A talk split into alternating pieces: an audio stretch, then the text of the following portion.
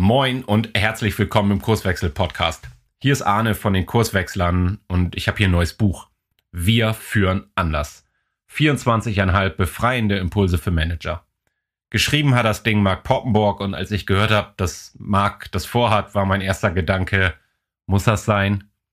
Kommt da noch irgendwie was Neues oder ist nicht längst alles gedacht, alles gesagt, alles aufgeschrieben, was an Erkenntnissen über moderne Unternehmensführung, Organisationsentwicklung, Führung und Zusammenarbeit in den letzten Jahren an Erkenntnissen gereift ist. Und um es kurz zu machen, so viel Neues kommt da auch eigentlich gar nicht. Aber es kommt anders um die Ecke. Ich durfte ein kleines Testimonial beisteuern und insofern musste ich mir überlegen, was ist denn da jetzt so anders an dem Buch oder an Marks Arbeit? Und zunächst mal, es kommt ohne Framework Marketing aus. Es ist ganz viel nicht. Es liefert keine Change-Rezepte, es kommt nicht mit dem erhobenen Zeigefinger um die Ecke. Es sagt dir nicht, was du tun musst, aber, und das leistet es wahrscheinlich wie kein anderes, es irritiert im positiven Sinne. Es regt zum Denken an. Ich würde sagen zum Besserdenken, zum Selbst auf Ideen kommen. In der heutigen Episode diskutieren Marc und ich, was wir denn so anders machen beim Blick auf Unternehmen, wodurch sich moderne und vor allem wirksame Organisationsentwicklung auszeichnet und an welcher Stelle viele Unternehmen, die sich gerade in so einem Wandel befinden, am Ende selbst Schaden durch Agilisierung zufügen. Oft leider, ohne das zu merken. So, genug gesabbelt. Los geht's. Viel Spaß bei der heutigen Episode. Du hörst den Kurswechsel Podcast. Wir machen Arbeit wertevoll, lautet unsere Vision. Im Podcast sprechen wir über lebendige Organisationen, den Weg dorthin und die Nutzung von modernen Arbeitsformen.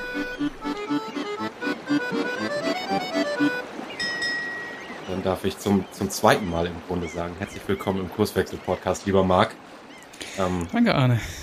Schön, ich habe mich mega gefreut ähm, und hatte nach unserem letzten Gespräch, was übrigens nach wie vor eine unserer Top-Episoden ist, was so die Downloads angeht. Ähm, cool habe ich gedacht, das müssen wir irgendwie nochmal wieder machen. Und jetzt gab es einen Anlass, der sich ähm, zumindest für mich geradezu aufgedrängt hat, um nochmal zu fragen, ob du Lust hast.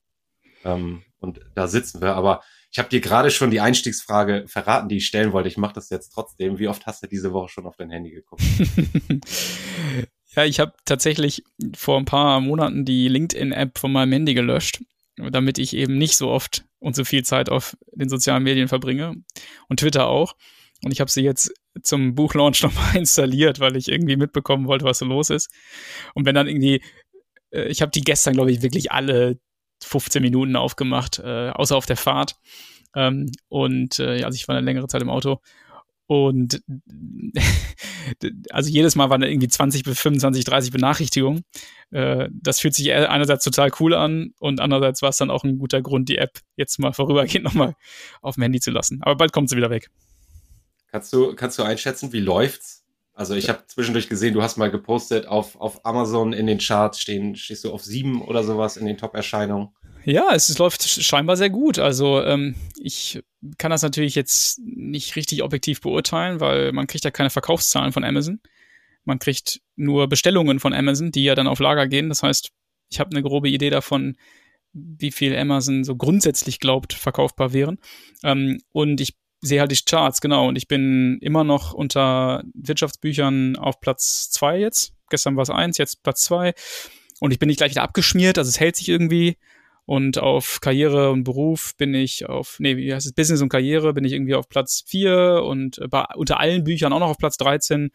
Äh, das fühlt sich so an, als könnte ich damit zufrieden sein. Ähm, ich glaube, es läuft richtig gut. Und ähm, was auch schön ist, ähm, natürlich äh, hatte ich so eine Hoffnung, dass die ähm, die tolle Community, die wir haben, da uns auch ein bisschen unter die Arme greift beim, Buch, äh, beim Buchlaunch.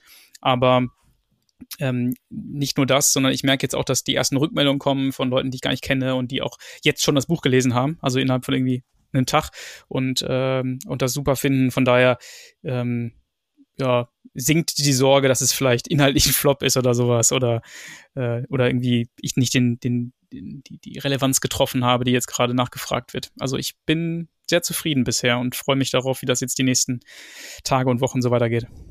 Mhm. Ja, ich, ich habe dich ja auch gestern noch mal eben ganz hektisch angeschrieben, so Marc, ich habe das Buch noch gar nicht. äh, was da los? Ich habe es natürlich auch beobachtet ähm, und wollte dann auch so meine zwei Cent dazu beitragen.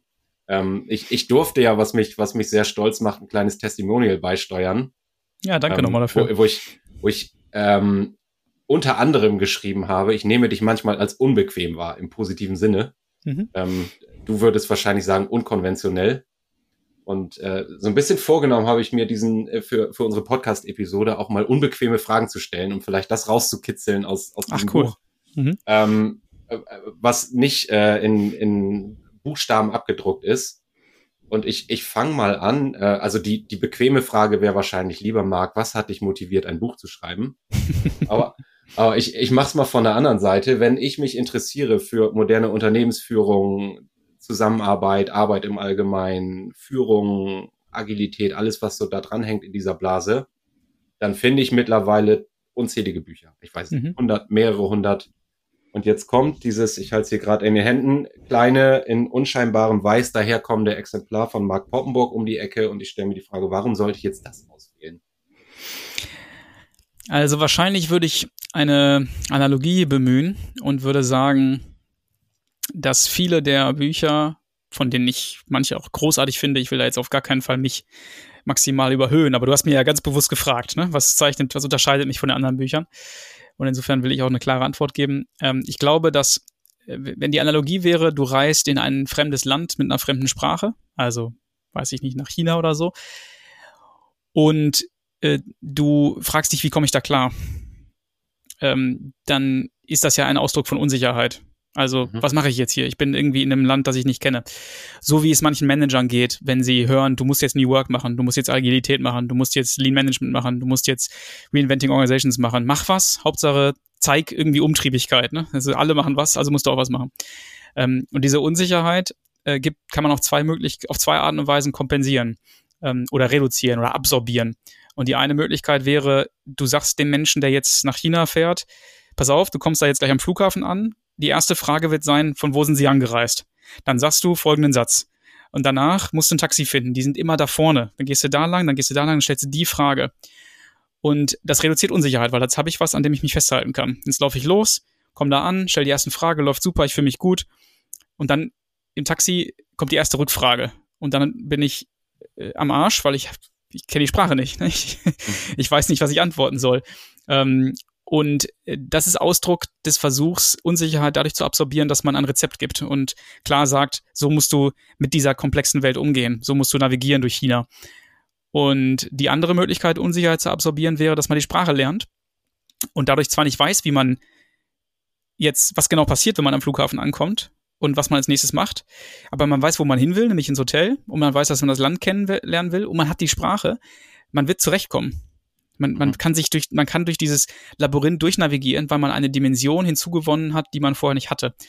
Und etwas großspurig würde ich behaupten wollen, dass mein Buch, eben weil es keine Anleitung ist, weil es kein Rezept ist, weil es einem nicht sagt, wie man sich verhalten soll, weil es keine Lösungen bietet, sondern die eine Dimension hinzufügt, die Erkenntnisse erzeugt, die vorher nicht da waren, ähm, nämlich durch die, ich hoffe, verständliche Vermittlung von grundsätzlichen theoretischen Inhalten, die vielen nicht bekannt sind, über das, die Wirkmechanismen in Organisationen, so wie die Sprache in einem Land, dass dadurch Menschen in die Lage versetzt werden, in dieser Unsicherheit besser zurechtzukommen, als sie es bisher getan haben. Dass Manager also eben nicht ihr Denken abgeben an ein Rezept, sondern ihnen das Denken erhalten bleibt oder vielleicht sogar zurückgegeben wird durch ein paar provokante Ausführungen und unbequeme, wie du sagst, Ausführungen. Und dadurch die Gesamt, äh, steigt, weil, weil halt mehr Menschen wach und wachsam mit offenen Augen durchs Unternehmen laufen, nicht im Automatismus und nicht im, in, dem, in dem Befolgen irgendwelcher Skripte, sondern mit einem wachen Geist, um mit dem, was ihnen jetzt zur Verfügung steht, besser auf, auf die eigenen Probleme zu gucken. Darum geht's mir. Und ich glaube schon, dass das mein Buch von vielen anderen unterscheidet. Und damit will ich gleichzeitig nicht sagen, dass es nicht auch Bücher, Bücher gäbe, äh, die, die rezeptfrei äh, sind und, und die versuchen eher den, ja, eine Dimension hinzuzufügen. Für mich ist das, ist ja, hat ja auch was mit meiner persönlichen Geschichte zu tun. Als ich äh, dieses Feld der Systemtheorie insbesondere kennengelernt habe, war das für mich so, als hätte ich eine neue Dimension jetzt zur Verfügung. Ne? Ich konnte Sachen sehen, die ich vorher nicht sehen konnte. Ich hatte Probleme, die mir vorher unerklärlich erschienen. Warum machen wir so viele Meetings? Äh, warum sind so viele Leute unmotiviert? Warum übernimmt hier keiner Verantwortung? Warum streiten die beiden sich, obwohl wir jetzt schon tausend Schlichtungs-, Konfliktschlichtungsworkshops gemacht haben? Ähm, die konnte ich mir plötzlich alle erklären. Und zwar plausibel und einfach. Und Lösungsansätze entwickeln. Ähm, und das, ähm, das liegt eben nicht daran, dass ich Rezepte und Methoden bekommen habe, sondern eine Denkebene hinzugewonnen habe. Und darum geht es mir mit diesem Buch. Impulse mhm. zur Verfügung zu stellen, die dazu führen, dass Manager, und das ist natürlich ein, ein, eine Zuspitzung, die man bei Buchtiteln braucht. Das Buch ist natürlich genauso auch interessant für Projektleiterinnen und Unternehmerinnen und ähm, Mitarbeiter jeder Ebene, ähm, die, die Interesse daran haben, ihr Denken auszubauen, zu, zu vervielfältigen, die Möglichkeiten ihrer Denkpfade. Mhm. Ja, wir, wir sagen dazu gern Licht am Fahrrad haben. Also, ja, schön, genau. Wir, wir, wir machen den Leuten mal Licht ans Fahrrad. Da, dadurch sind, ist noch kein Problem gelöst, äh, aber ich kann viel klarer sehen, was das für Probleme sind, äh, welche Beschaffenheit sie haben und möglicherweise habe ich auch eine Idee, von welcher Seite greife ich das an. Das einzige Problem an deiner und meiner Analogie ist, dass man weiß, dass man im, mit dem Fahrrad im Dunkeln unterwegs ist und man merkt, da fehlt mir was und man weiß, ich bin jetzt in China und ich spreche die Sprache nicht, aber im Unternehmen läuft man oft rum und man weiß gar nicht, dass einem was fehlt. Ne, man mhm. ist geprägt von der betriebswirtschaftlichen Sichtweise und mit der versucht man jedes Problem anzugehen, das einem vor die Füße fällt. Und dass es da noch eine andere Dimension gibt, mit der man auf dieses Problem gucken könnte, eine organisationssoziologische oder wie auch immer man das nennen will, diese Erkenntnis ist ja gar nicht da oft. Ähm, mhm. Und äh, das hat nichts mit der Dummheit der Menschen zu tun, sondern einfach nur mit einer, mit der Tatsache, dass dieses, äh, dieses Wissen erstens gar nicht so leicht zugänglich ist, ähm, also einfach so im Sinne der Verbreitung. Ähm, und es ist halt durchaus zum Teil sehr kontraintuitiv und kompliziert, aber man muss sich ein bisschen Mühe machen. Und das Buch will ganz bewusst einen Einstieg bieten in diese Denkwelt und nicht eine volle, äh, voll aus, wie sagt man, ähm, eine erschöpfende Darstellung aller äh, Facetten und Winkel und Aspekte der Theorie. Ich finde, jetzt springen wir eigentlich schon viel weiter, als ich wollte, aber es, vielleicht passt das ganz gut. Ähm, du, du, bringst noch einen schönen Aspekt mit rein. Man, man, liest und hört ja in diesem Zusammenhang, auch wir erwähnen das in unserem Podcast immer mal wieder, dass wir uns dieser äh, modernen Systemtheorie, whatever that is, ja. äh, bedienen. Ähm, da haben wir, ich überlege gerade letzte Woche, glaube ich, gerade drüber gesprochen, dass das aber eben auch nur eine Brille ist. Mhm. Und, und es natürlich noch, noch weitere gibt. Und je nachdem, was ich mir da angucke und welche Brille ich benutze, sehe ich unterschiedliche Dinge. Und auch die Betriebswirtschaftslehre ist natürlich eine Brille, die, die ich nicht dauerhaft ablegen sollte, weil ich die natürlich brauche. Unbedingt. Den Stellen. Volle Zustimmung. Um dein Bild zu nutzen mit der Taschenlampe, vielleicht könnte man sagen, das ist so wie, als würde man verschiedenfarbene Lichter am Fahrrad haben, ne? Und manche Lichter, äh, tiefe Rottöne, äh, machen andere Farben wiederum sichtbar, reflektieren andere, äh, geben andere Kontraste äh, oder wie mit einer Brille, wie du gerade sagst, äh, wenn ich mir eine beim Skifahren eine orange gefärbte Brille aufsetze, kann ich Kontraste besser sehen. Ähm, aber in anderen Situationen brauche ich die Kontraste vielleicht nicht, äh, zum Beispiel abends beim Trinken oder so. Und dann, ähm, äh, dann, dann braucht es eine andere Brille. Und ich bin auf keinen Fall, das weißt du auch, ähm, jemand, der sich von der Betriebswirtschaftslehre abkehrt, sondern ich glaube, es braucht eine Ergänzung. Ja, ja, ganz im Gegenteil. Also mhm. Äh, ist ja auch so ein Impuls. So. Und äh, da komme ich gleich noch hin eigentlich. So der, der böse Taylor, der uns das alles eingebrockt hat und warum das vielleicht doch gar nicht so eine, äh, zumindest zu 100 Prozent richtige Haltung ist. Aber vielleicht mal zurück aus China und Licht am Fahrrad und bevor wir in zu vielen Bildern irgendwie unterwegs sind, äh, zurück ins äh, beschauliche England, wo du vermutlich gerade sitzt. Ähm, ja. Ich, ich würde mal behaupten, jemand, der ein Buch schreibt, der hat was zu erzählen. Und ähm, ich, ich erinnere mich noch, als, als ich zu Intrinsify kam oder an, an Intrinsify geraten bin oder andersrum, wie auch immer, ähm, da hieß das Ganze Intrinsify Me und der Claim war Happy Working People. Heute sprecht ihr von Bullshit freier Arbeit. Was ist denn der Unterschied und vielleicht noch viel spannender, was, was liegt dazwischen für dich quasi als, als jetzt dann auch Buchautoren? Dazwischen liegt eine Reise, die ich im Nachhinein immer die Reise der Entenei-Visierung nenne. Ähm, Habe ich auch in der kompaktesten aller möglichen Formen im ähm, Auftragkapitel des Buches sozusagen dargestellt. Ich bin selber als frustrierter Mitarbeiter ähm, aus der aus dem Angestellten-Dasein äh, entkommen oder habe äh, gekündigt und gesagt, es braucht was anderes. Ähm, ich habe mich da nicht mehr wohlgefühlt. Äh, die habe die Arbeit als sinnlos empfunden. Ich sage immer ganz gerne dazu, dass mein damaliger Arbeitgeber, die Vollmann Chefzig GmbH, kennst du ja auch, ähm, dass die ein toller Arbeitgeber ist und dass es ein tolles Unternehmen ist und dass da eine tolle Atmosphäre geherrscht hat mit weitsichtigen Chefs. Und trotzdem hatten wir insbesondere aufgrund der damaligen Situation, das war so am Anfang der, äh, nee, am Ende der, der, der, der Finanzkrise, äh, haben wir so viele Gefälligkeitsprojekte gemacht, dass der Sinn der Arbeit verloren gegangen ist. Und äh, dann habe ich gemerkt, dass es nicht nur mir so geht, also dass nicht nur mir der Sinn in der Arbeit fehlt, sondern auch ganz vielen anderen Menschen. Und je mehr Leuten ich meine Gefühlswelt geöffnet habe, desto öfter habe ich gehört, ja, so geht's mir auch. Ich gehe eigentlich auch lieber am Freitag nach Hause als montags morgens zur Arbeit. Und ich würde am liebsten auch irgendwie selber was machen, was anderes machen, irgendwo arbeiten, wo es mehr Spaß macht.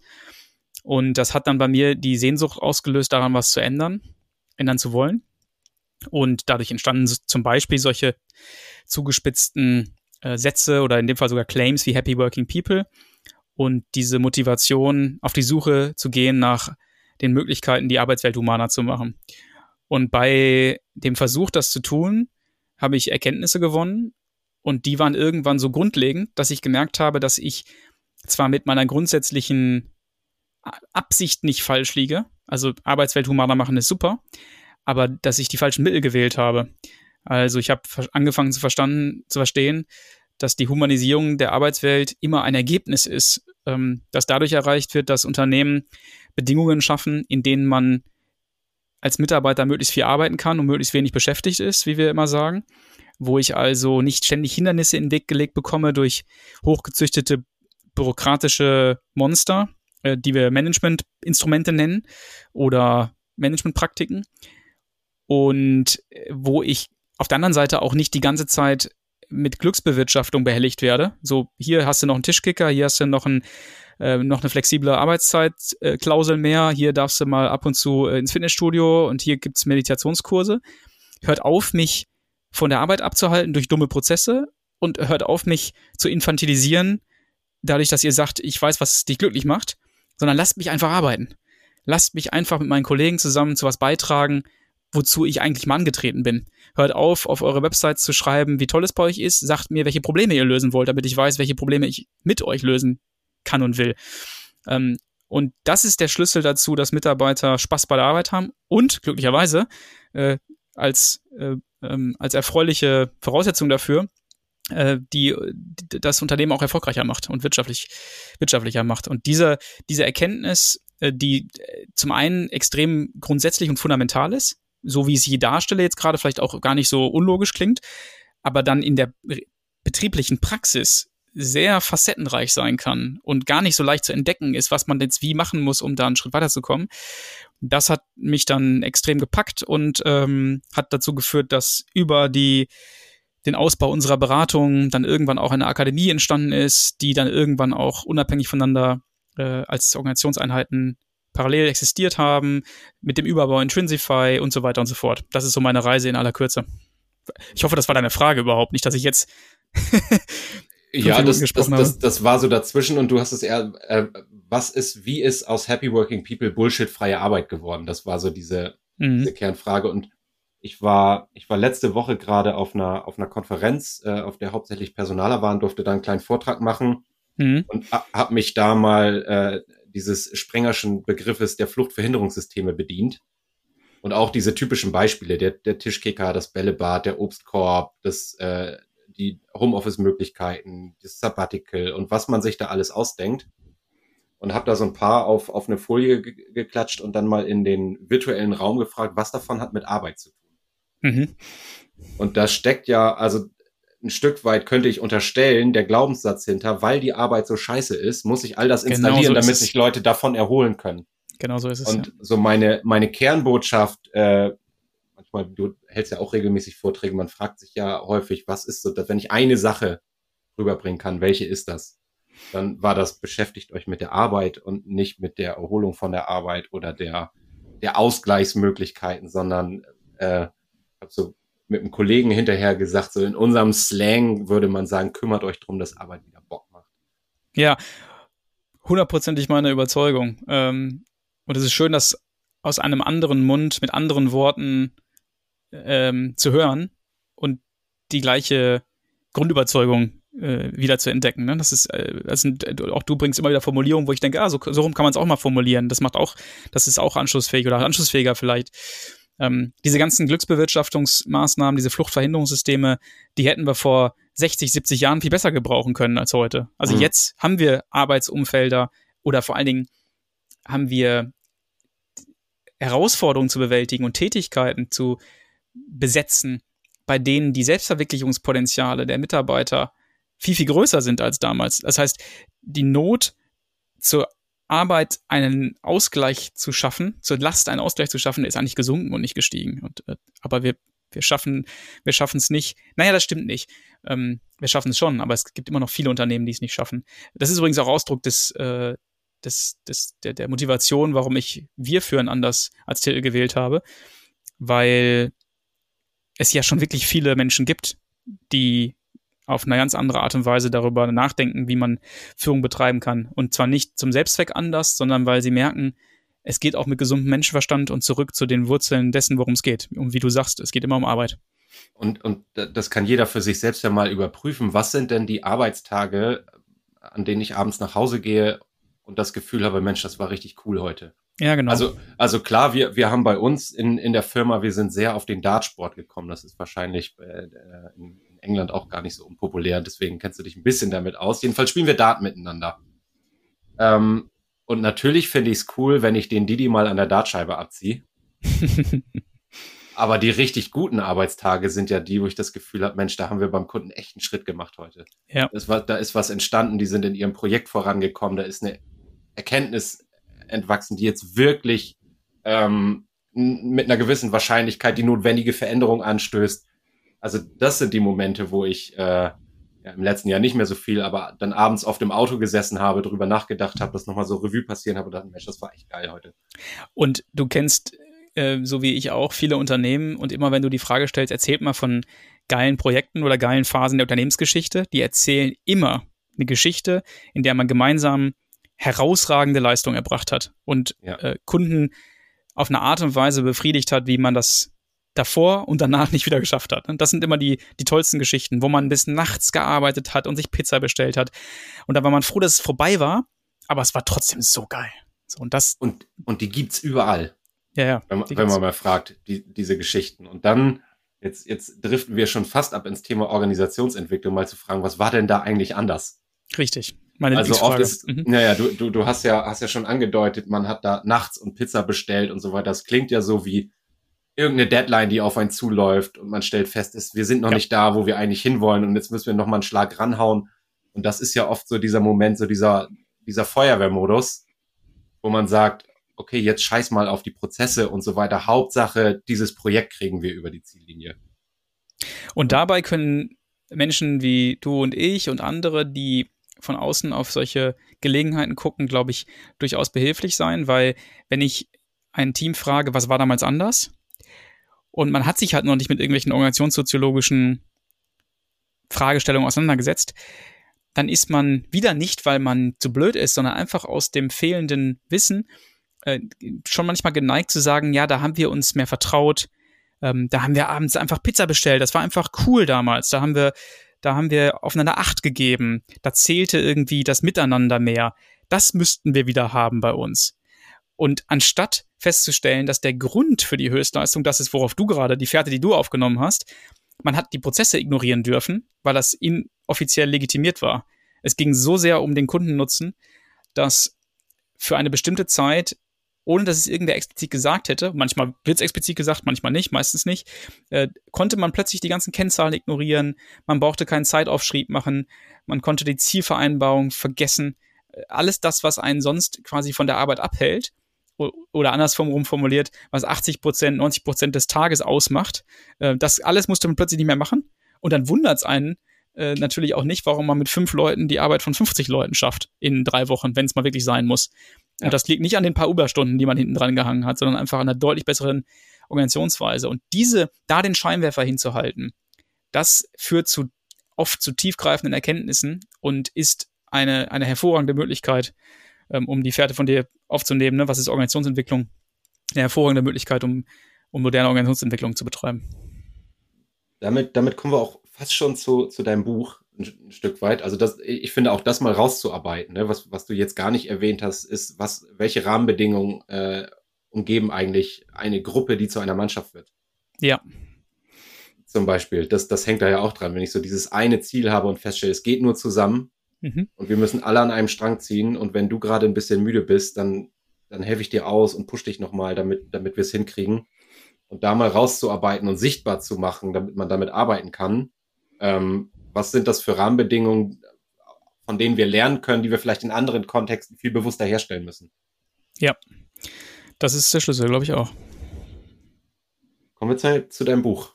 Äh, oder eigentlich, eigentlich sind wir mittendrin. Ich wollte gerade sagen, äh, wir sind ja schon mittendrin. Streng, streng genommen, aber ich sage, ich sage so, äh, so bewusst nochmal in den Raum, kommen wir zu deinem Buch, weil ich mich eigentlich nochmal mit dem Deckel aufhalten wollte, ein Stück weit. Ähm, Schieß los, jetzt, jetzt bin ich gespannt.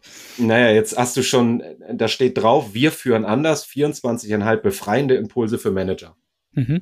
Jetzt ähm, haben wir, glaube ich, schon darüber gesprochen, wovon können wir Manager befreien, über all diese Bilder und Analogien. Ähm, so, aber als Sprachfetischist würde ich jetzt dann nochmal sagen, da stehen drei Wörter drauf. Ähm, bevor wir auf den Inhalt gucken, da steht wir führen und anders. Und ich weiß ja von dir, ähm, das ist nicht zufällig. Vielleicht, vielleicht fang mal an. Wer, wer ist dieses Wir? Das Wir sind die Menschen, die sich bereits dazu bekennen, ähm, auf, und jetzt kann ich natürlich auch wieder nur noch zu füllende Wörter benutzen, ähm, die, die, die sich dazu bekennen, auf die Future Leadership Weise, ne, so würde ich es nennen, ähm, auf Unternehmen zu blicken und auf Organisationsentwicklung zu blicken, ähm, die also nicht der Verführung verfallen, einem Rezept nach dem anderen hinterherzulaufen, ähm, ihren Erfolg daran abzulesen, ob sie Scrum richtig gemacht haben, ne, sondern ob hinten mehr Erfolg rausgekommen ist. Ähm, und zwar gerne auch auf Basis eigener Ideen, die vielleicht mal von Scrum, vielleicht mal von Kanban, vielleicht mal von Nix inspiriert worden sind. Ähm, also diese Menschen, die, die die Unternehmensführung, moderne Unternehmensführung als Ausdruck der Rückbesinnung auf ähm, ein, ein Menschenbild, das auf erwachsenen Individuen ausgeht, das davon ausgeht, dass äh, Organisationen komplexe, lebendige Wesen sind, die man nicht wie maschinell zu irgendwelchen Zielzuständen hinführen kann ähm, und die, die Spaß am eigenen Denken haben und an der Eigenverantwortung haben. Das ist erstmal das Wir. Und äh, das, das natürlich mit diesem Titel auch signalisiert werden soll, ist, da gibt es schon ein Wir. Ähm, und ich habe jetzt schon ein paar Mal das Wort der Bekenntnis gewählt. Ich weiß nicht, ob das das richtige Wort ist, aber es ist vielleicht eins, was man benutzen kann, was ganz brauchbar ist, weil das natürlich auch einen Hinweis da, darüber gibt, ah, da gibt's was, da, wenn ich jetzt noch nie Berührung damit hatte, dann sage ich vielleicht als potenzieller Laser, oh, das klingt interessant, ich möchte vielleicht auch eingeweiht werden. Ne? Also die reden da über was, verstehe ich noch nicht ganz, scheint aber zu funktionieren. Wer ist dieses Wir und was steckt dahinter? Und das ist so ein bisschen die Absicht dieses Wortes. Und Führung ist natürlich das Wort, das inhaltlich Orientierung geben soll. Worum geht's hier überhaupt? Das ist also schnell geschwätzt. Und anders ähm, ist Ausdruck natürlich auch maximal abstrakt Ausdruck der des roten Fadens, der sich durch das ganze Buch zieht. Also wenn du das Buch durchliest, wirst du hoffentlich, glaube ich, merken, dass jedes, jeder Beitrag eigentlich eine sehr ähnliche hm, Dramaturgie durchzieht, nämlich immer so eine Art Ausgangsproblem und dann ein Herauszoomen eine, so, eine, so eine Dekonstruktion und herauszoomende Dekonstruktion, worum geht's hier eigentlich und wie könnte man vielleicht auf das Gesamtproblem draufschauen. Dann ein, das Anbieten eines anderen Gedankengangs, ein anderer Blick darauf, der vielleicht vorher nicht zur Verfügung stand, also ein Perspektivwechsel, um dann mal mehr, mal weniger, in manchen Beiträgen wird es sehr konkret, in manchen bleibt es extrem unkonkret, einen konkreten Hinweis zu geben, wie, wie, kannst du jetzt damit umgehen mit der Situation? Welche Fragen kannst du dir stellen? Was, was gibt es vielleicht sogar einen konkret, für einen konkreten Tipp? Aber natürlich vorbehalte ich des Disclaimers, über den wir schon gesprochen haben. So ganz konkret kann man ja gar nicht werden, weil es ist ja immer individuell. Ähm, und das sind die drei Wörter, die, die eigentlich ziemlich gut beschreiben, finde ich zumindest, worum es bei diesem Buch geht. Ähm, ja. Mhm. Jetzt bist du ein bisschen schon drauf eingegangen. Ich hatte, ähm, also ob, ob Führen so einfach weggeschwätzt ist, wie, wie du das gesagt hast, weiß, weiß ich nicht, aber vielleicht mal das anders. Ähm, wenn ich das so lese, suggeriert das ähm, für mich so ein bisschen, es gibt da eine Medaille mit zwei Seiten. Ähm, und vielleicht kannst du noch mal ein bisschen tiefer darauf eingehen. Was ist die eine, was ist die andere? Hilf mir noch mal, meinst du, also wie, wie meinst du das? Na, vielleicht können wir das ein Stück weit abgrenzen. Wenn wir sagen, wir führen anders, mhm.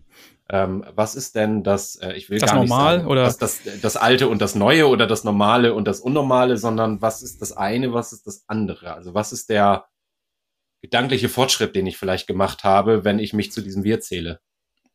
Ja, ich glaube, einen dieser gedanklichen Unterschiede haben wir ganz am Anfang schon rausgearbeitet. Also die Abkehr vom Rezept, ne, die Abkehr vom, von der Steuerungs- ja, ich will jetzt mal bewusst nicht Illusion sagen, das Wort nutze ich nämlich so oft in den Mund. Ähm, die Abkehr davon, dass immer alles über Steuerung gehen muss. Steuerung ist wichtig, auch heute noch. Wir brauchen klare Regeln, wir brauchen klare Prozesse, aber die funktionieren nur noch für einen Teil der Wertschöpfung, nämlich für den Routineteil. Und für was, für den anderen Teil braucht es was anderes, also für den dynamischen Teil, für den, wo es Überraschungen gibt. Und ähm, diese Differenzierung, diese duale Sichtweise, die Betriebswirtschaftslehre eben nicht abzulegen, nicht als äh, als und auch nicht als ein Heilmittel zu verstehen. Also weder das weder das eine, weder die Abkehr noch die vollständige ähm, Bekennung nur zur Betriebswirtschaftslehre, sondern eben das Ganze um, um etwas zu ergänzen. Ähm, das ist das ist ein Aspekt davon von dem anderen.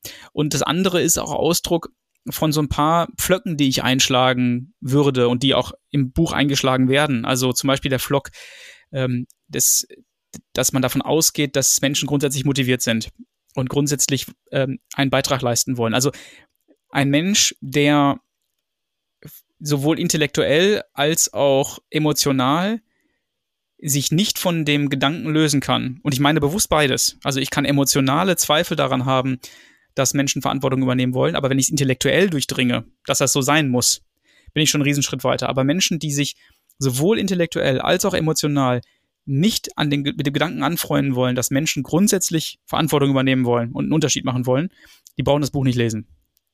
Das macht keinen Sinn, äh, weil, äh, also womöglich hilft das Buch dabei, dass sich auf der intellektuellen Seite was ändert an dieser bisherigen Überzeugung. Vielleicht, wäre toll.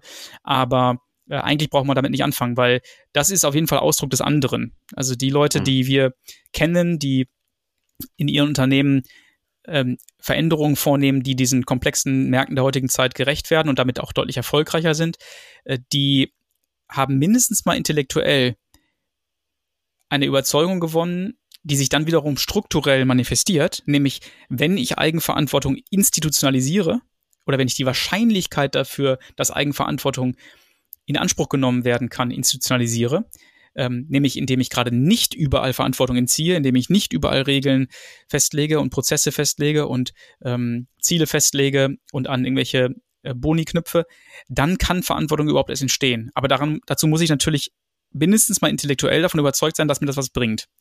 Ähm, das ist ein großer Flock, ähm, der Ausdruck des anderen ist und der eingeschlagen wird. Und ein anderer großer Flock, ähm, der so ein bisschen über die Hintertür in dem Buch einge eingeführt wird, weil ich eben nicht die große Theoriebesolung machen wollte mit dem Buch, sondern das versuchen wollte, hier und da auch durchaus mit ein paar abstrakten Gedanken, aber manchmal ist es auch anekdotisch passiert. Äh, der andere Flock, der eingeschlagen wird, ist diese, diese kontraintuitive systemtheoretische Sichtweise, dass äh, Organisationen eigentlich gar nicht eine Ansammlung von Menschen sind, äh, sondern eben eine Ansammlung von Kommunikationsereignissen. Und ähm, du kennst meine Analogie, ich glaube, die habe ich in der ersten Podcast-Episode auch schon mal mit dir diskutiert, mit dem Spielbrett. Ähm, ja, ich habe sie direkt geklaut danach. Sehr gut, sehr gut. Und ich habe sie wahrscheinlich auch geklaut. Ähm, ich weiß es ehrlich gesagt gar nicht mehr. Ich glaube, also natürlich nutzen auch andere diese Analogie, das ist ja nicht originell von mir. Ähm, und ich will sie jetzt auch gar nicht in, in epischer Breite ausmalen, ähm, aber diese Idee, dass, ich, ich, ich formuliere es immer ganz gerne so, wenn ich davon ausgehe, eine Organisation besteht aus Menschen, dann beobachte ich idiotisches Verhalten und dann bleibt mir nur noch eine Schlussfolgerung, nämlich die Organisation besteht aus Idioten. Ähm, also muss ich die Menschen verändern. Ich muss die entwickeln, ich muss die qualifizieren, ich muss die, ähm, ich muss deren Mindset ändern, ich muss deren Haltung ändern, ich muss die in irgendeiner Art und Weise manipulieren, damit die das tun, was ich will. Oder ich gucke durch diese andere Brille und diese Brille sagt, Organisationen bestehen gar nicht aus Menschen. Organisationen bestehen aus der, der, der Fachbegriff ist Kommunikation, der vielleicht etwas verständlichere Begriff wäre so Spielregeln, unausgesprochene ähm, Vereinbarungen, Selbstverständlichkeiten, Muster der Kommunikation, irgendwie sowas, so wie man das aus eigenen Beziehungen kennt, aus dem Freundeskreis und so, da hat sich was eingeschwungen, da kommt man aus seiner eigenen Haut nicht mehr raus. Immer wenn ich mit den Freunden abhänge, bin ich irgendwie so und wenn ich mit anderen Freunden abhänge, bin ich irgendwie so. Also da, da verselbstständigt sich was, was nicht nur was mit mir zu tun hat, sondern was insbesondere was mit dem System, also diesem, dieser sozialen Gruppe zu tun hat, über die ich gerade, äh, mit der ich gerade interagiere oder von der ich Gebrauch mache, wie ich immer sage. Und äh, wenn ich davon ausgehe, äh, dann muss ich nicht die Menschen verändern, sondern dann kann ich versuchen, mit diesem System zu spielen, sage ich manchmal. Also das, das Spiel zu verstehen erstmal, äh, dahinter zu kommen, was gelten hier für Spielregeln, ähm, wieso ist das, wieso ist dieser Unsinn, den ich da beobachte, vielleicht doch sinnvoll, wenn ich etwas genauer hingucke oder durch eine andere Perspektive hingucke. Ähm, warum ist es sinnvoll, dass Mitarbeiter hier keine Verantwortung übernehmen? Warum ist es sinnvoll, dass unsere Meetings unproduktiv sind? Warum ist es sinnvoll, dass wir in unseren Meetings unsere Zeit verschwenden? Ähm, also, warum ist das geradezu gut was heißt gut für die Organisation? Warum erfüllt das eine Funktion? Äh, und welche Funktion erfüllt das so? Das, das sind Denkpfade, in denen echte Erkenntnispotenziale stecken. Und ähm, das ist der, der Blick, den ich versuche mit dem Buch anzubieten und der Ausdruck dieses zweiten großen Flocks ist, den ich einschlagen mhm. würde. Und der, also um deine Frage quasi zu beantworten über eine lange Umweg, das, das anders, dieses, dieses Wort, ähm, ist eben Ausdruck der Tatsache, dass man über ein paar Grundfundamente der Sichtweise auf Organisationen, dass man über die anders nachdenkt. Und zwar so, wie ich es gerade dargestellt habe. Und, und das wollte ich, wollte ich gerade sagen. Also du, du kommst ja gar nicht drum rum, äh, löst es aber auf sehr geschickte Weise, wie ich finde, weil ich auch deine Blogartikel lese, so die äh, substanziell wichtigen Denkwerkzeuge, äh, würde Gerd Wohland sagen, mhm. äh, immer wieder mit einzuführen und sie aber zu benutzen. Und das, das, das schätze ich so sehr, wenn ich, wenn ich lese, was, was du so schreibst, dass ähm, da kann ich was mit anfangen. Mhm. Ein Stück weit. Schön. Und jetzt, komme ich dann doch nicht drum rum, weil es mir gerade wieder begegnet ist, diese Spielanalogie zu nehmen. Das kommt ja so unscheinbar daher. Mhm. Ja, Mensch, da, da vergleicht der Unternehmen mit Monopoly. Das ist schön für einen Trainingsraum. Was das, was das leisten kann, vielleicht mal so ein Beispiel aus äh, einem, einem Kundenprojekt, in dem ich gerade unterwegs bin. Ähm, die unterscheiden sehr stark zwischen Produktgeschäft und Projektgeschäft. Mhm. Also Projektgeschäft ist so das Daily Business. Äh, wir bieten unsere Dienstleistungen gegen verrechenbare Stunden am Markt an. Und dann ist, herrscht aber auch die Erkenntnis, wir müssen gerade vor dem Hintergrund Digitalisierung auch vieles von dem, was wir machen, in digitale Produkte verwandeln. Und da stehen jetzt parallel zu dieser äh, formalen klassischen Linienstruktur diese Projekte, wo es irgendwie darum geht, was an den Markt zu liefern, neu anzuliefern. Und die kommen nicht zum Fliegen. Mhm. Ähm, und dann geht's da um so Dinge wie Kapazitätsplanung, wie es in klassischen Unter Unternehmen dann, wer ist eigentlich mit wie viel Prozent auf diesem Projekt und wie viel in, im, äh, auf dem Produkt und im Projekt und so weiter und Führungskräfte, die ihre Leute nicht abstellen wollen, wo man auch das Gefühl hat, die haben gar kein Interesse daran, dass dieses Produkt zum Fliegen kommt, obwohl allen im Unternehmen völlig klar ist, wir brauchen das. Mhm. Ähm, und da habe ich diese Spielanalogie gebraucht und was das geleistet hat, ähm, war letzten Endes, um das ein bisschen zu verkürzen, mal zu enttabuisieren, die haben individuelle Verzielung mhm. und sind, sind verzielt auf dieses Projektgeschäft. Und jetzt komme ich ja dahinter, es ist, es ist eigentlich äh, geradezu logisch zu sagen, ich konzentriere alles, was ich hier an, an Ressourcen und ich bediene mich mal diesem Management, sprich damit ist, sind auch Personalzeiten gemeint, zur Verfügung habe, auf das, wofür ich hier belohnt werde und wo auch vielleicht meine, meine Karriereentwicklung und so weiter abhängt. Und ähm, dieses mit wir verhalten uns hier sinnvoll über diese Analogie überhaupt ins Gespräch zu bringen, ähm, führt möglicherweise, soweit sind wir noch nicht dazu, dass gesagt wird, ja, wer kann denn über eure Verzielung entscheiden? Da müssen wir halt ja. die Verzielung ändern, ja. damit ja. sich, damit sich der Fokus verändert. Und da waren plötzlich alle, die sich vorher gegenseitig Vorwürfe gemacht haben, der macht nicht mit und wenn der nicht mitmacht, warum soll ich eigentlich? In, in einem gemeinsamen Boot sozusagen, dass sie wir haben alle das gleiche Problem. Ja. Und ich glaube auch, dass der, das klingt wie ein kleiner, vielleicht schon fast vernachlässigbarer Beitrag, ist aber meiner Überzeugung nach einer der größten, den ein externer, wie auch immer man den nennen will, Coach, Organisationsentwickler, was auch immer, Berater leisten kann, ist, ähm, ich nenne das in letzter Zeit oft so, die Kommunikationsqualität zu erhöhen. Also in Unternehmen wird oft geredet, aber eigentlich findet gar kein informativer Informationsgehalt statt. Also es, es, wird gar nicht wirklich über das Relevante gesprochen. Ne? So wie du es gerade dargestellt hast, da, da, streitet man sich dann darüber. Kannst du jetzt noch ein bisschen mehr abgeben oder kannst du weniger abgeben? Naja, der, ist, der hat doch nur 60 Prozent da, dann soll er doch da 10 Prozent runtergehen, ne? als wäre das mathematisch alles so darstellbar. Ähm, und jetzt vertragt euch doch endlich mal und jetzt, und jetzt geht doch um die Sache und wir wollen doch alles bla bla bla. Da wird, da, da, da sagen alle was, aber richtig reden tut man nicht miteinander. Also es ist, man hört quasi Wörter, aber es ist kein substanzielles Gespräch. Und wenn du mit so einer Intervention kommst, dann kannst du das Gespräch auf eine viel, viel, viel höhere Ebene heben.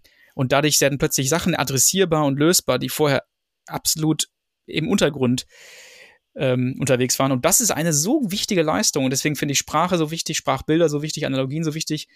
Ähm, die, die, die, die komplizierte Theorie, die dahinter steckt, so zur Verfügung stellt, dass man damit irgendwas anfangen kann. Und das scheinst du ja in dem Beispiel und, und das Ding ist ja, ähm, die Leute sind ja nicht blöd. Das, jeder für sich wusste das ja vorher. Die ja. haben ja alle das gleiche Problem gehabt. Absolut. Es, es, es war nur einfach, also wenn, wenn jetzt äh, durch die Unternehmensstrategie ganz klar ist, digitale Produkte an den Markt bringen, das ist die Zukunft, dann, dann kann ich ja eigentlich gar nicht in meiner Rolle mich dem verwehren und sagen, mache ich nicht. Ja. Das heißt, ich muss irgendwelche Fluchtwege über die Hinterbühne suchen, um da rauszukommen und ja, dann, dann komme ich halt mit so fadenscheinigen Begründungen um die Ecke und dann das hinzukriegen, das sichtbar zu machen. Dass hier die Unternehmensstrategie mit den Managementpraktiken gar nicht übereinstimmt und das halt deshalb diese, ich bin sowieso zwischen zwei Stühlen. Soll ja. ich jetzt dies tun oder soll ich mal jetzt meine Zielvereinbarung äh, erfüllen oder soll ich jetzt die Unternehmensstrategie verfolgen? Und das wieder zusammenzubringen, ähm, ja, plötzlich läuft's dann, ne? Ja, genau. Und das ist faszinierend. Äh, und was ich dann gleichzeitig immer wieder erlebe, ist, dass jetzt sind wir schon ganz tief drin in den, ähm, ja, in den, in den Ver Verästelungen der Organisationsentwicklung. Wenn jetzt jemand uns zuhört, dann denkt sie oder er vielleicht, ja, das, sowas ähnliches haben wir bei uns auch. Ähm, vielleicht liegt es ja daran. Und dann läuft man damit los. Und es kann durchaus sein, dass es gerade nicht genau das war, sondern dass da ein anderes Muster irgendwie eine Rolle spielt. Und deswegen ist es so hochgradig individuell und deswegen ist es so sau wichtig, dass man eben Chinesisch lernt und nicht die Sätze, die man sagen soll, wenn man am Flughafen ankommt. Weil sonst verirrt man sich und äh, stürzt sich mit seiner ganzen Energie aktionistisch auf irgendwas, was ähm, nicht verfängt in der Organisation. Und dann hat man auch nichts gewonnen, sondern nur viel Geld verbraten oder Zeit. Aber das, das ist ja Teil der Arbeit. Also es ist mir auch schon passiert, dass ich das Gefühl hatte, jetzt, jetzt holst du mal diese oder eine andere Analogie aus, äh, aus dem Kasten ähm, und habe dann so zehn Minuten meinen Vortrag gehalten und alle haben mich angeguckt wie so ein kaputtes Auto. Ja, passiert. Also genau, was, was Teil. So, und, ja. so und ja, aber das, das war im Grunde genommen habe ich mich da ja vorwärts geirrt, weil ich ge gemerkt ja. habe, das ist hier nicht resonanzfähig. Das scheint nicht das Problem zu sein. Ja, genau. Und je länger man es macht, desto öfter trifft man ins Schwarze. Aber es ist eine, also es finde ich auch wichtig, diesen Aspekt. Es geht ja nicht darum, dass der Berater der ist, der jetzt recht hat und die anderen werden aufgeklärt, sondern wir gemeinsam, also ihr Kollegen, ihr Mitarbeiter von diesem Unternehmen und ich externer, ähm, wir gemeinsam begeben uns jetzt mal auf eine Detektivreise. Und ich teile mal was mit, was ich hier sehe. Und zusammen mit dem, was ihr beobachtet, über das Spiel, das ihr jeden Tag spielt, lernen wir vielleicht was Substanzielles über das Spiel. Das, ja, das, das ist tief. Jetzt haben wir, glaube ich, mindestens ein vollständiges Kapitel aus deinem Buch auch besprochen, äh, das irgendwie so heißt mit äh, statt an, glaube ich. Ja, das haben wir, glaube ich, mitgenommen, ähm, ja. Ja, ja, wenn, ähm, wenn du, wenn du magst, ich hätte noch ein weiteres, was ich mir so rausgeholt habe, weil ich glaube, das ist nochmal knackig, weil das eine der größten Fallen ist, in die ich laufen kann. Gerne. Du wolltest ja noch unbequeme Fragen stellen, hast du gesagt. Noch habe ich keine. Ja, vielleicht liegt mir das nicht so. Ich weiß es nicht. Also viel, vielfach, ähm, was ja zu beobachten ist, wenn ich jetzt ähm, als, als Mensch im Unternehmen auf die Idee komme, wir müssen hier irgendwie was verändern und ich fühle mich diesem ganzen Agilitätsding äh, hingezogen. Dann mhm. bin ich relativ schnell bei, wir müssen mehr Verantwortung in die Teams geben, wir müssen mehr wieder die, die Leute entscheiden lassen, an der Basis sozusagen, statt zentral zu steuern. Ähm, was wir häufig beobachten, du wahrscheinlich genauso, ist ähm, erstmal Menschen fällt es schwer, dann Entscheidungen überhaupt zu treffen und die Frage, wie, wie machen wir das eigentlich? Und dann entsteht sowas wie, ich weiß gar nicht, ob ich den Begriff bei dir aufgeschnappt habe oder woanders, äh, wenn ich das auf die Spitze treibe, wie Unternehmensdemokratie. Oh ja.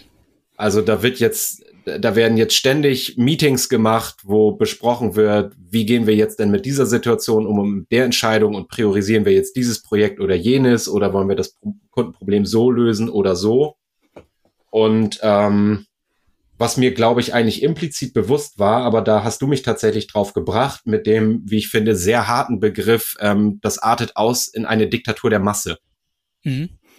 Und streng genommen handle ich mir die gleichen Probleme ein, prinzipiell, die auch eine tayloristische Organisation hat, nur in anderer Ausprägung. Kannst du das nochmal für, für mich und auch für unsere HörerInnen erklären? Ja, das ist äh, wahrscheinlich auch eines der größten Missverständnisse und, und der Fehlentwicklungen, könnte man sagen, die im Moment im Gange ist. Und die ist, ist gar nicht so trivial, glaube ich. Ähm, also, du hast schon einiges angesprochen.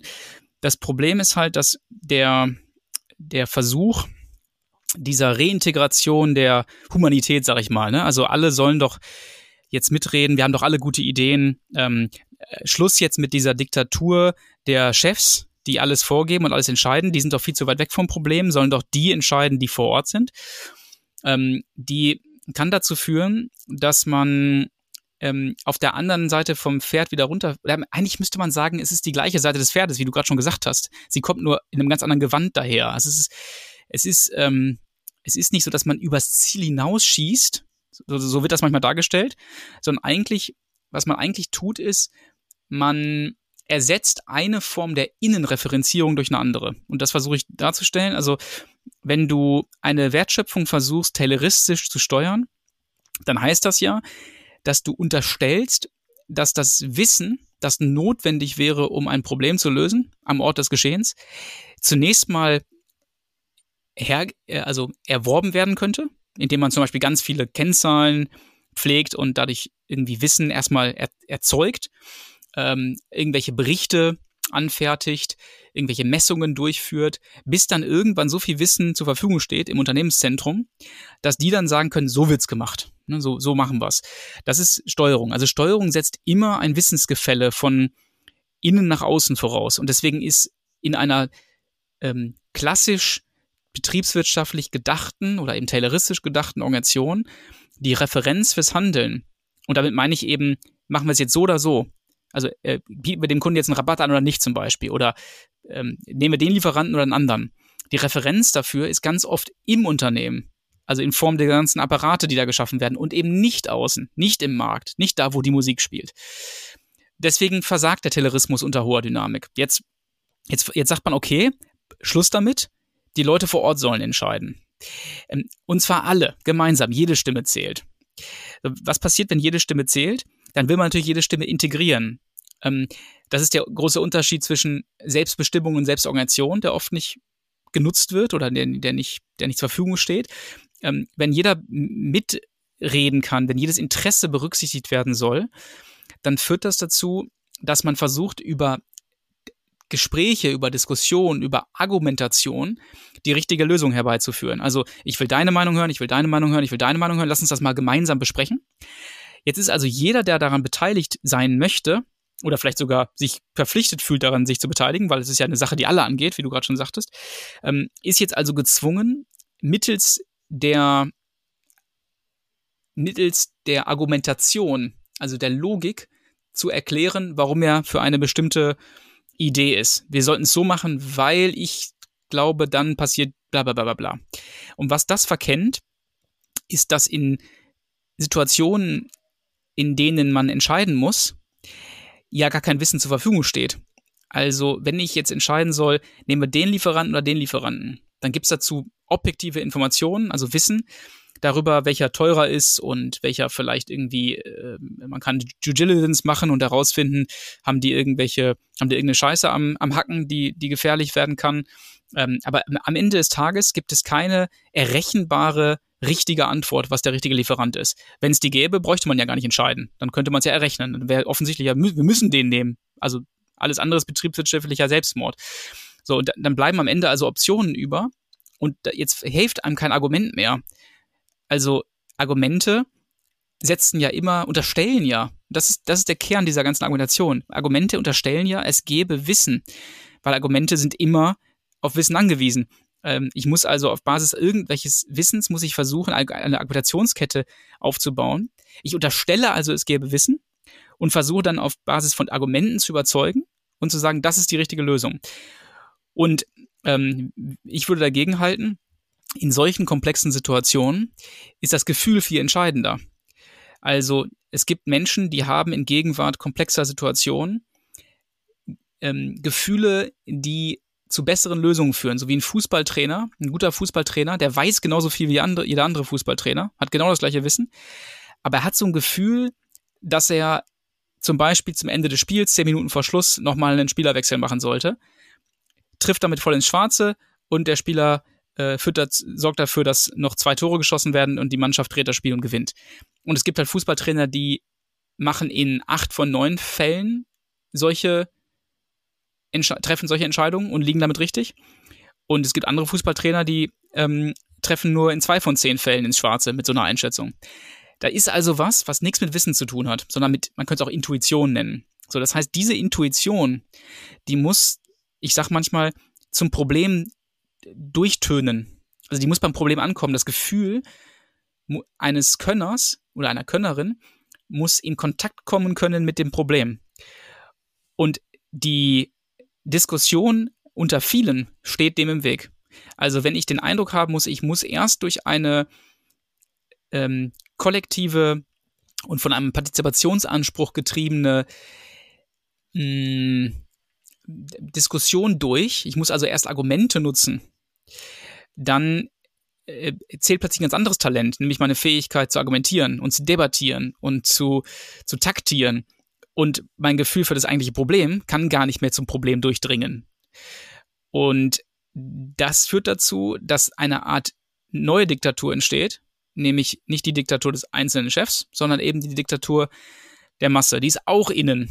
Jetzt ist nämlich die Referenz immer, gefällt das hier in der Organisation? Komme ich damit durch? Ist das taktisch klug? Welche Seilschaften muss ich vorher binden? Also ich äh, bilden. Ich politisiere also die Organisation letztlich. Deswegen ist Demokratie ja auch super, um Krieg zu vermeiden, weil es sorgt halt dafür, dass man sich die Köpfe nicht einschlägt. Aber es ist eine, man könnte sagen, Demokratie ist, ich glaube, Gerd Wohland sagt, Demokratie ist dumm. Also die Einzellösung das sozusagen. Das habe ich noch nicht von ihm gehört, aber.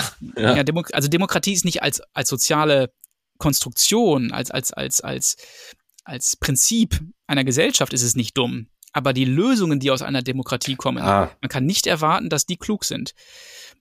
Ich krieg, ich, ich krieg immer den, so den größten möglichen Kompromiss daraus. Und richtig. Äh, genau. Wir sprechen ja im Zusammenhang von Unternehmen dann oft gerne von Höchstleistungen und das ist ja das, was alle irgendwie wollen. Wir wollen auch am Markt so die zu den Höchstleistern gehören. Ja. Und das kann ich systematisch verhindern, wenn ich genau diese Innenreferenzierung schaffe.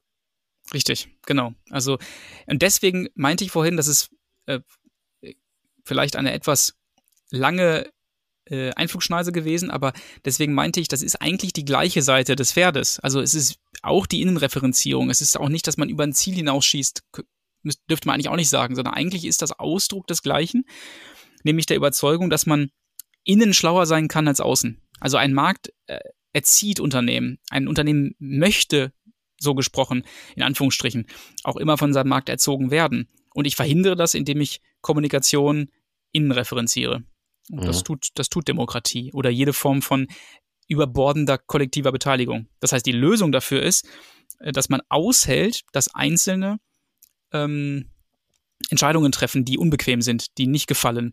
Und da ey, lass mich noch eine Ergänzung machen, ähm, dass, dass das so dass das, dass da viel dran sein muss an dem, was ich gerade versucht habe zu erklären, glaube ich, kann man daran ablesen, dass in den Unternehmen, wo man es mit einem Partizipationsgebot zu tun hat, wo also über Gebühr äh, so eine kollektivistische Meinungsmache verfolgt wird, ähm, irgendwie, wo man alle einbinden will, wo man Zufriedenheit als Ziel hat, als interne Referenz hat, ähm, da bildet sich auch eine Hinterbühne, so wie quasi in terroristischen Unternehmen.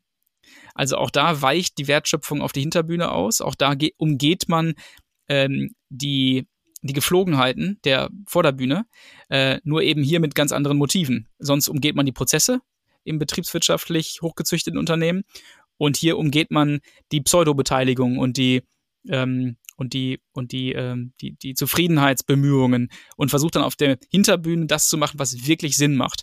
Ähm, und das ist meistens, wenn man das genauer anschaut, sind das dann Einzelentscheidungen von Menschen, die denen ähm, Führung zugesprochen wird, denen Kompetenz zugesprochen wird. Und jetzt muss man ja fast dazu sagen, so unkollegial das klingt, hoffentlich passiert das. Absolut. Äh, dass genau. ich, dass ich diese hinter, denn, denn sie bildet sich ja funktional. Ich, ich würde nochmal ein, ein Gedanken, den ich vorhin hatte, ähm, der, glaube ich, relevant ist für alle, die sich in diesem Veränderungsprozess befinden, dass sie sagen, wir sind eine total erzkonservative, hierarchische Bude und wir haben erkannt, es muss sich da was verändern. Mhm. Ähm, und, und wir gehen diesen Weg, dass wir sagen, mehr Selbstorganisation in die Teams, was auch immer das bedeutet, ähm, dann geht. Und jetzt vermische ich mal diese beiden Brillen, Psychologie, Systemtheorie, wie kann ich da drauf gucken? Für den einzelnen Menschen eine Orientierungsfunktion verloren. Also vorher war mhm. völlig klar, wenn ich mich an den Prozess halte, habe ich, habe ich alles richtig gemacht. Wenn ich mein, wenn ich mein Ziel erfülle, habe ich gut gearbeitet. Wenn ich meine 40 Stunden gemacht habe, dann kann mir keiner Faulheit vorwerfen. Das wird jetzt zum Teil weggenommen, weil die Erkenntnis auch da ist, das hilft uns nicht. Und jetzt machen Mensch sich, Menschen sich auf die Suche nach anderen Orientierungsfunktionen. Ja. Und, und die finden sie häufig in diesen, wir brauchen mehr Feedbackrunden, wir brauchen mehr Retrospektiven, wir müssen miteinander sprechen, weil ich mir das irgendwie so als, als Referenz dazu hole. Ähm, funktioniert das eigentlich, was ich hier tue? Und das ist das, wo, wo wir auch immer versuchen, darauf hinzuweisen. Frühestmöglich sucht die außen. Also fragt euch, wer gibt euch Feedback aus dem Markt? Funktioniert das Produkt? Ähm, sind, jetzt weiß ich gar nicht, Kundenzufriedenheit ist im Einzelfall gar nicht so sinnvoll, aber zum Teil schon. Sind die, sind die Kunden eigentlich happy mit dem, was ihr da macht? Ja. Wird, wird das, also all, all das, was da draußen zu suchen ist, äh, das, das gilt es zu finden und den, den Menschen auch zu zeigen, genau das bietet diese, Orientierungsfunktion, sodass diese Diktatur der Masse, wie du das nennst, um mal so ein bisschen Fachsprache reinzubringen, ein funktionales Äquivalent ist für das, was eigentlich wirksam sein müsste. Ja, und das bringt uns wieder, äh, das bringt uns wieder zurück zu dem, zu dem Anfang dieser ähm, Episode, denn Unternehmen versuchen immer Unsicherheit zu absorbieren und Individuen auch. Und ähm, ich kann das eben tun, indem ich äh, Rezepte habe oder irgendwelche Methoden habe, ähm, Retros habe, was auch immer, das äh, absorbiert alles Unsicherheit. Ähm, und, und deswegen ist Theorie so wichtig, weil die absorbiert auch Unsicherheit, aber lässt mich nicht vor die Wand laufen in komplexen Situationen. Ähm, jetzt kann man nämlich, das, ey, ich erwische uns ja selber auch dabei bei Intrinsify, ne? Wir sind mitten im Gespräch und dann merken wir, Moment mal, was machen wir hier eigentlich gerade? Und wir, uns fällt es halt schneller auf, weil wir geübt darin sind, ähm, in den theoretischen Spiegel zu gucken. Und das ist total hilfreich, weil wir dann uns selber vor den Tretminen bewahren können in die andere äh, laufende eintreten und damit zu besseren Ergebnissen kommen. Das, das ist nochmal ein schöner Punkt. Also uns auch. Ich, ich fange jetzt nicht mehr an, die Geschichte davon zu erzählen, wie Kurswechsel sich mit zehn Leuten, als wir so dieses typische Tisch zur Tafel Problem hatten, mhm. versucht hat, eine Organisationsstruktur zu geben. Auch, Lieber nicht. Weil, weil auch der, wir, wir müssen uns organisieren und wie wir uns so ein halbes Jahr später dabei erwischt haben, dass sich ganz viel Hinterbühne ausgebildet hat. Ähm, aber ähm, ich nehme mal das auf, nicht vor die Wand laufen. Äh, und ich, die, wir beide haben gerade ein Bild, du siehst, ich halte dein Buch nochmal hoch. Mhm. Ähm, liebe Hörerinnen, liebe Hörer, ich kann dir das sehr ans, Her ans Herz legen, wenn du nicht vor die Wand laufen willst. Marks Buch zu lesen, wir führen anders. Ähm, und ich glaube, Marc, das spreche ich für uns beide, wenn wir sagen, wir würden uns sehr freuen, wenn dieses Wir immer, immer größer wird und äh, nicht nur in Unternehmen, sondern insgesamt in der Arbeitswelt deutlich weniger Bullshit stattfinden würde. Ein bisschen davon haben wir angerissen. Äh, vieles davon steht in deinem Buch. Äh, ist gerade so ein Abbinder. Insofern äh, viel, vielen Dank für deine Zeit. Es hat mir wahnsinnig viel Spaß gemacht. Ähm, ich glaube, ich hau noch mal in die Shownotes, wo wir dich alles finden, so in den Netzen, das Buch verlinkt und so weiter. Ähm, es sei denn, Sehr du gerne. hast noch einen Hinweis, wo wir dich gerade aktuell suchen sollten. Nee, ich, ähm, ich bin viel in LinkedIn unterwegs. Ähm, ansonsten Genau, kennst du die einschlägigen Seiten. Äh, ich kann das nur zurückgeben und äh, freue mich auch sehr, dass äh, dieses Wir immer größer wird, dass da wirklich was passiert. Die Sache ist wichtig, finde ich. Ähm, also man kann jetzt den Bogen ja auch noch größer spannen. Ich glaube, das ist für unsere Gesellschaft auch wichtig. Also ähm, wenn wir uns da verrennen, dann kann das dazu führen, dass immer weniger Menschen Spaß an der Arbeit haben und die Unternehmen immer weniger Wohlstand schaffen. Und das darunter leiden wir alle. Äh, und in die andere Richtung kann sich das großartig entfalten, wenn viele Menschen diese Gedanken aufgreifen, die wir hier spinnen.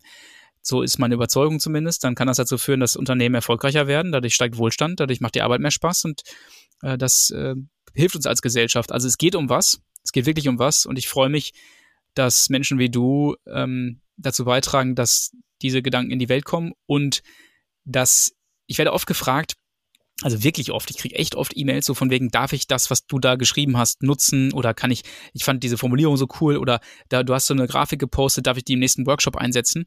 Ähm, einerseits fühle ich mich ja total geehrt und andererseits sage ich, wundere ich mich fast schon über die Frage und meine Antwort ist immer natürlich. Also bitte. Äh, bitte, ja, bitte. Bitte, weil es hilft, also äh, es, es ist mir, also erstens fällt sowieso auf mich zurück, mein Ego, also mein Ego kriegt da kein, kriegt da keine Probleme, ist alles gut und es kommt auch nicht alles von mir. Ich habe mir auch vieles geklaut. Steal Like an Artist, geiles Buch, ne? Also klau wie einen Künstler. Ähm, nix ist, nix ist ähm, einzigartig, nix ist originär und ähm, äh, originell und ähm, und ich, ich glaube, dass es, es, es geht um was und deswegen ist, äh, hilft es nicht, da irgendwelche Besitzstandsbewahrung zu betreiben, sondern ähm, es geht darum, diese Gedanken in die Welt zu bekommen. Und die müssen Unterschied machen und nicht nur theoretische Selbstbefriedigung hervorrufen. Danke, Arne. Schön, dass du wieder reingehört hast. Mehr Infos zu uns und diesem Podcast findest du unter www.kurswechsel.jetzt.